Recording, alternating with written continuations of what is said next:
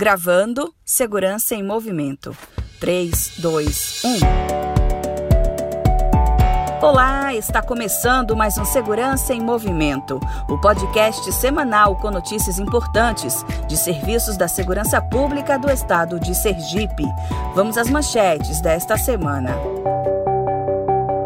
Fiscalização Covid-19. Polícia Militar contabiliza quase 2 mil acionamentos só no último fim de semana. Sergipe registra redução de 33,3% nos casos de feminicídio. Os dados são da Coordenadoria de Estatística e Análise Criminal da SSP. Laboratório de Toxicologia do Instituto de Análises e Pesquisas Forenses realizou quase mil exames entre janeiro de 2020 e junho de 2021. Estas são as notícias que você confere a partir de agora no Segurança em Movimento. Apresentação: Lícia Moura.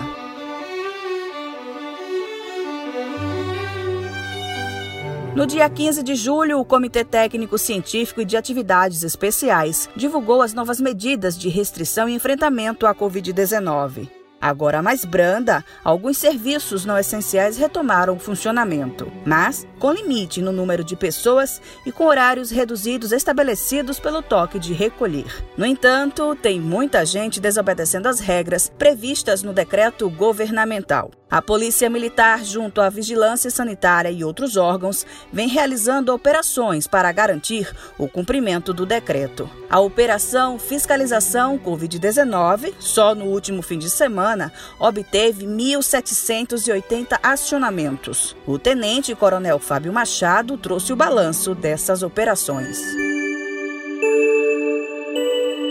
A Polícia Militar do Estado de Sergipe, neste último final de semana, no período de 15 a 18 de julho, realizou diversas operações em todo o estado de fiscalização e combate ao Covid, o que resultou em mais de mil acionamentos por perturbação do sossego. Dentre outras ocorrências, tivemos ainda 270 estabelecimentos que tiveram de ser fechados por estar descumprindo alguma determinada norma do decreto governamental. Infelizmente, ainda parte da sociedade insiste em burlar a fiscalização, em causar aglomerações, o que carreta sérios riscos à sua própria saúde e à coletividade de toda a sociedade. Estamos ainda vivendo um momento de pandemia onde é necessário a responsabilidade e conscientização por parte de todos. Tivemos ainda 51 pessoas que foram conduzidas à delegacia, onde foi lavrado o respectivo termo substanciado de ocorrência. A ação se deu não somente aqui em Aracaju, mas em todos os municípios do estado.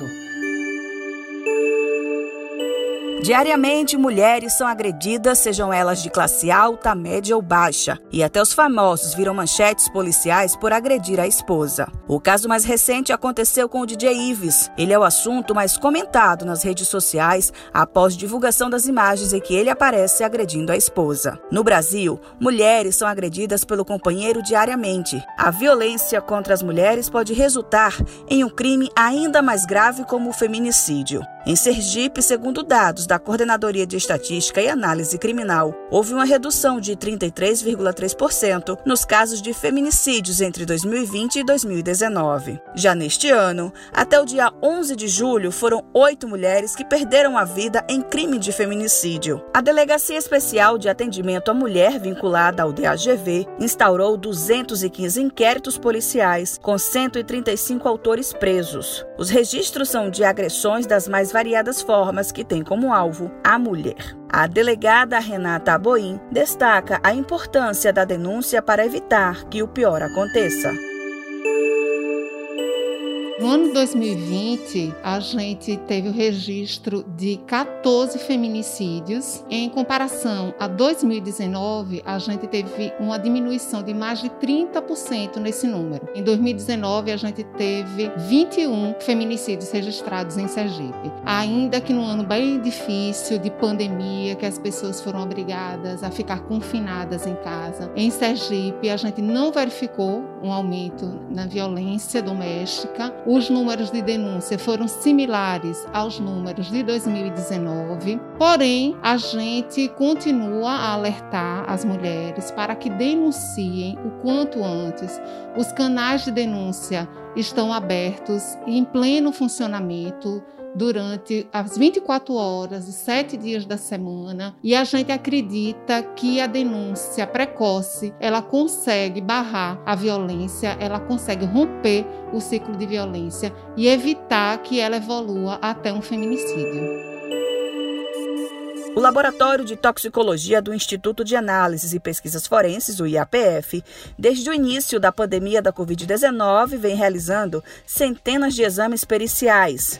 Foram quase mil exames toxicológicos realizados e 620 laudos periciais emitidos entre janeiro de 2020 e junho de 2021. As análises foram referentes às investigações do uso de álcool e drogas em acidentes de trânsito, ocorrência de homicídios ou suicídios provocados por por envenenamento ou overdose de drogas e medicamentos e uso de álcool e drogas em crimes sexuais. Em 2020, no primeiro ano da pandemia, foi observado um aumento de 11% no número de vítimas que perderam a vida em acidentes de trânsito em relação a 2019. O perito Ricardo Leal destaca que mais de 50% das vítimas tinham ingerido bebida alcoólica antes de dirigir o veículo.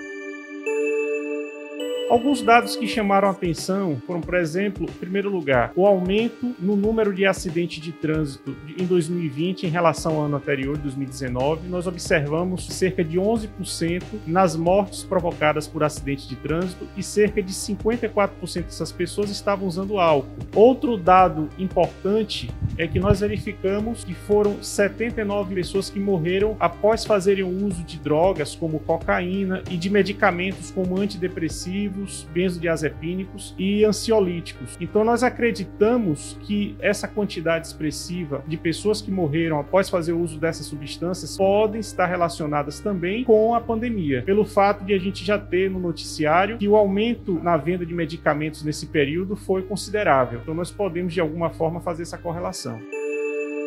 O IAPF também alerta para os casos de envenenamento, ingestão acidental de pesticidas e consumo inadequado de medicamentos. Exames toxicológicos realizados pelo Instituto demonstraram que 79 pessoas morreram após fazerem uso de cocaínas, antidepressivos, tranquilizantes e venenos, a exemplo do chumbinho muito utilizado como raticida em ambiente doméstico. Ainda de acordo com o laboratório, 18 pessoas morreram envenenadas por pesticidas nos últimos cinco anos em Sergipe. A perita Carolina Brito relembra o caso em que cinco pessoas morreram acidentalmente por envenenamento e alerta quanto à necessidade do descarte correto das embalagens de pesticida e a não reutilização.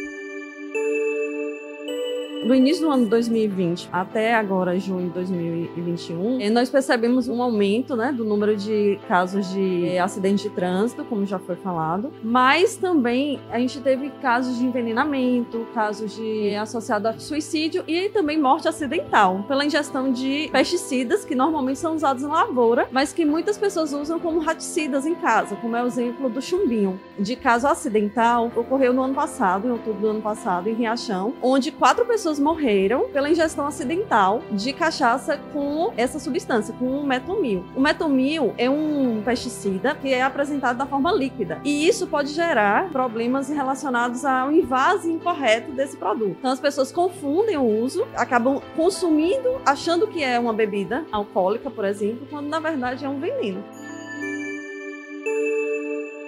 O Segurança em Movimento fica por aqui. Voltamos na próxima sexta-feira. Não perca seu encontro com a notícia precisa dada em poucos minutos. Este programa é uma produção da Secretaria de Segurança Pública de Sergipe, sob a direção de Comunicação Social Lucas Rosário, direção de edição Severino Barbosa, apresentação e roteiro Lícia Moura. Até a semana que vem.